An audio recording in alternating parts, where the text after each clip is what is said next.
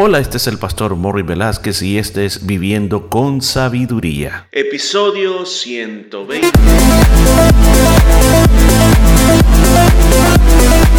Y en el programa de este día estaremos aprendiendo cómo aplicar la sabiduría de Dios a nuestra vida a través del libro de Proverbios. Muchos consejos muy hermosos basados en la palabra de Dios. Todo esto y mucho más en Viviendo con Sabiduría.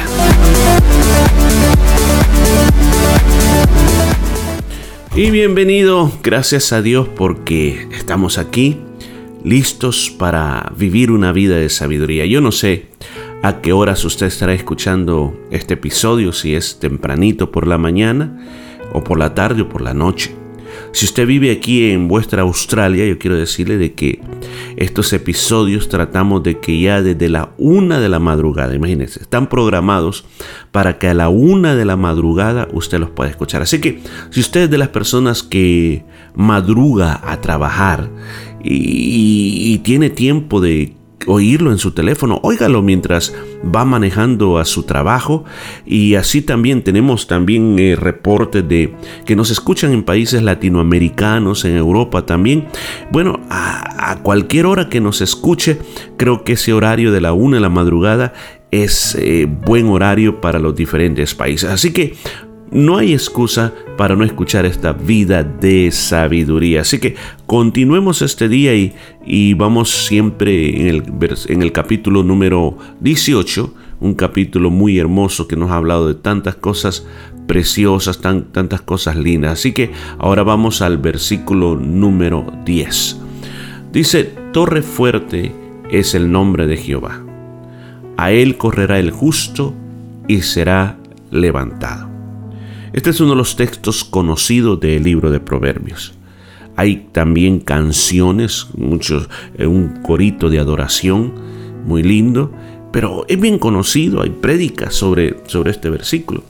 Porque la verdad de que es un principio muy hermoso que nos está dando. ¿Cuál es la, la idea del versículo? La idea del versículo es que nos centremos nosotros y miremos el nombre del Señor. Miremos el nombre del Señor.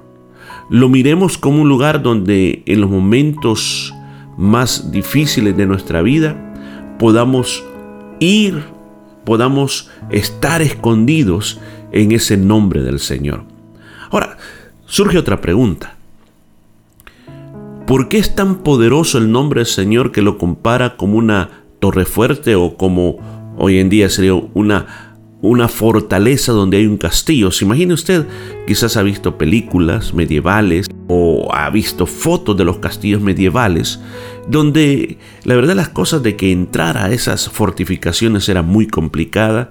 Estaban a veces en lugares bien altos, rocosos, a veces eh, tenían este, mm, eh, muchos, eh, podemos decir, obstáculos eh, como ríos, eh, como agua, eh, puentes que si el puente no se bajaba las personas no podían entrar. La idea era de que no cualquier persona pudiera entrar a ese lugar y todos los que vivían adentro que se sintieran seguros que nadie de afuera los podía atacar. Ahora, ¿por qué el nombre del Señor se compara a un castillo, se compara a una torre fuerte, se compara como una torre bien alto. ¿Por qué se compara de esa manera? Miren, Quizás para nosotros los nombres no significan mucho, pero el nombre del Señor sí significa bastante. Ahora, ¿por quién es Él? Su nombre indica mucho. Por ejemplo, nosotros hoy en día tenemos marcas, marcas de carros, marcas de cosas que ocupamos en la casa. Y la marca, fíjese cómo es la marca, muchas veces es producto de garantía que estamos comprando un buen producto. Por ejemplo, no voy a hacer propaganda a las marcas, pero antes se decía que los productos japoneses, las marcas japoneses, eran las mejores marcas, las marcas americanas, y que las marcas chinas no eran las mejores marcas. Entonces uno ponía la confianza en que si estaba comprando cierta marca, entonces estaba comprando calidad o algo que no se iba a durar. Ahora, el nombre del Señor, escuchen, el nombre del Señor es por lo que Él es, porque Él es poderoso, porque Él es grande, a través de su nombre nos da garantías a nosotros. Por ejemplo, pensemos en el nombre Jehová. El nombre Jehová lo que llega a significar, y como muchas veces yo lo he explicado, la palabra más exalta al nombre con el cual Dios se reveló a su pueblo. Eh, la pronunciación, la Reina Valera 60 y la Biblia en español la trajeron como Jehová, pero su pronunciación más exacta al original sería Yahvé. Yahvé. Ahora, ¿qué es lo que significa ese nombre? Significa el eterno, el que ha existido por siempre. Otro nombre que en la Biblia se nos menciona acerca de Dios es el Shaddai. El Shaddai es como una montaña que te protege, como una montaña grande en el cual tú puedes habitar bajo esa sombra y al estar ahí tú puedes ser sustentado, tú puedes ser cuidado de una manera especial. Y así podríamos ir mencionando todos los nombres de Dios. Hablemos, por ejemplo, del nombre Jesús. El nombre Jesús en su nombre original, mientras Él estuvo aquí en la tierra, fue Yeshua. ¿Y qué quiere decir Yeshua? Yeshua significa la salvación de Jehová. O el nombre Cristo. ¿Qué significa Cristo? Significa el Mesías, significa nuestro Salvador. Entonces ahora, ¿hay poder en ese nombre? Sí, hay poder en ese nombre. La misma palabra dice, todo el que invocar el nombre del Señor será salvo. O sea, al invocar el nombre del Señor vamos a ser salvos. ¿Cuántas veces nosotros hemos orado y hemos orado a Jehová Jireh? ¿A quién? Al Señor que yo quiero que me provea. Eh, hemos muchas veces enseñado en la iglesia cómo los nombres de Dios, invocar los nombres de Dios nos puede traer a nosotros unas bendiciones muy grandes. Entonces aquí eso es lo que está hablando Salomón. Está hablando que en los momentos difíciles de su vida no corra a otros lugares, no trate de hacer las cosas a su propia manera, sino que invoque el nombre del Señor, invóquelo por su nombre, llámelo por su nombre, llámelo Yahvé o Jehová, Jireh, llámelo Rafa, o sea, mi, mi sanador. Eh, llámelo de todos esos diferentes nombres, Yeshua, Jesucristo. Llámelo con esos nombres y el Señor vendrá en su ayuda. Versículo 11 dice, las riquezas del rico son su ciudad fortificada y como un muro alto en su imaginación. Imagínense, allá en el versículo 10 tenemos una torre fuerte. ¿Y quién es esa torre fuerte? El nombre de Jehová. ¿Escuchó? Y en el versículo 11 vemos cuál es la torre fuerte del rico. ¿Y cuál es la torre fuerte del rico? Su riqueza. Él piensa que su riqueza es como una alta muralla y que por sus riquezas nadie podrá hacer nada. Él piensa que la defensa de esta persona es todo lo que posee. Pero usted y yo sabemos de que, aunque piensen que eso es, pero no van a estar seguros porque el día que les toque morirse, se van a morir. El día que todos sus negocios se quiebren, se van a quedar sin nada. O sea, el Señor es el que tiene todo bajo poder. Ahora, usted bueno, menos mal que no soy rico. Pero muchas veces no necesariamente hay que ser rico para tener ese pensamiento. Porque lo que tú tengas. Yo no sé cuánto, cuánto podemos decir, cuánto vales con respecto a todo lo que tú tienes. contemos con tu dinero, con tus posesiones y pongámosle un valor. ¿Cuánto será eh, todo, como dicen, lo que posees? Bueno, quizás no sean millones, sean miles quizás. Pero muchas veces nosotros pensamos que todas esas cosas que tenemos son las que nos dan seguridad, las que hacen, nos hacen sentir felices, nos hacen traer paz al corazón. Miramos eh, nuestra cuenta bancaria, decimos el dinero, tranquilo. Tengo casa, tranquilo, tengo auto, tranquilo, tengo ropa, tranquilo, tengo seguros, tranquilo. ¿Qué? ¿De qué me preocupo? Yo le digo, jamás deberemos poner nuestra confianza en las cosas materiales. No nos van a ayudar de nada. Así como vinieron, un día también se van a ir.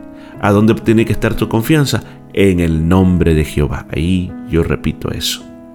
En el nombre de Jehová. Búscalo a Él, que ahí sí va a estar tu protección.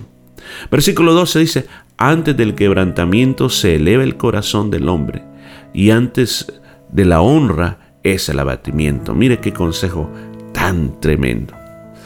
Como anteriormente estamos hablando del nombre del Señor es donde el justo corre para salvarse, donde aquel que ha decidido decir Dios es mi guía, mi capitán, es todo, eh, yo me rijo por los caminos de Él, entonces en tiempos de angustia el nombre de Él será lo más grande, correré hacia Él. Luego el rico dijo, no, para mí mi, mi muro alto, mi protección es todo lo que yo tengo. Pues ahora viene así. Bueno, le dice el rico, ¿a eso es lo que querés creer? Pues tras el orgullo viene la ruina. Tras la humildad vienen los honores. El orgulloso siempre va en fracaso. las personas que viven fracasadas, no todas, pero buena porción de ellos, simplemente hacia el resultado de su soberbia. Muchas personas en este mundo son honrados y entran por la puerta correcta, y es la puerta correcta de la humildad, la puerta correcta de la humildad. El Señor inclusive dio un consejo muy hermoso y dijo, mira, cuando te inviten a un banquete, no te llegues creyendo ese banquete que tú eres el más importante y te vas a sentar adelante, en el lugar de honor de la mesa. No hagas eso, dijo. Porque puede venir alguien y te diga, quítate de ahí, que este asiento no es para vos, este asiento es para alguien importante y muy avergonzado te vas a ir para atrás. Así que el Señor recomendó, cuando te inviten a un gran banquete, tú humildemente siéntate atrás, tranquilo, como que, como que no, no, no existes. Pero cuando te vea eh, el, el, que está organizando ese banquete y te dice, oh, allá está aquella persona, ese es mi mejor amigo, ¿qué haces de atrás? Venite para acá adelante. Y se vas a subir hacia adelante con honores.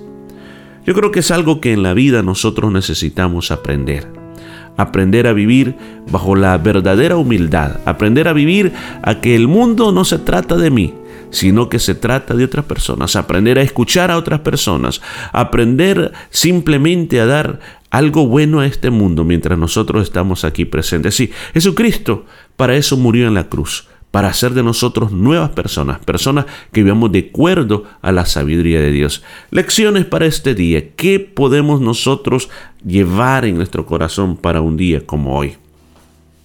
En primer lugar, pon toda tu confianza en el nombre del Señor. Yo te invito a que hagas una investigación personal de los diferentes nombres de Dios. Úsalos en tus oraciones. Invócalo a Él. Si en este momento estás viviendo una situación difícil, pon tu confianza en Dios, que te dé fuerzas, pero Él te va a sacar adelante. Lección número dos, nunca, escucha, nunca ponga como la base de su vida todo lo que usted posee. No, lo único en realidad que poseemos es el nombre del Señor en nuestra vida. Y tercera lección, seamos humildes en nuestro trabajo, en nuestra familia también nuestros hermanos de la iglesia. Donde quiera que nosotros vayamos, seamos humildes. Veamos, como ese quebrantado de corazón, como esa, esa persona que, que realmente sabe de que su lugar de honor se lo da el Señor. Que si la gente no te tomó en cuenta, no te invitó, eh, no te dio ese asiento que tú querías, tranquilo. El Señor te conoce y el Señor te va, a levantar en el momento oportuno. Así que dejamos hasta aquí y continuamos mañana con más de esta vida de sabiduría. Y esto fue todo por este día. Nos escuchamos el día de mañana.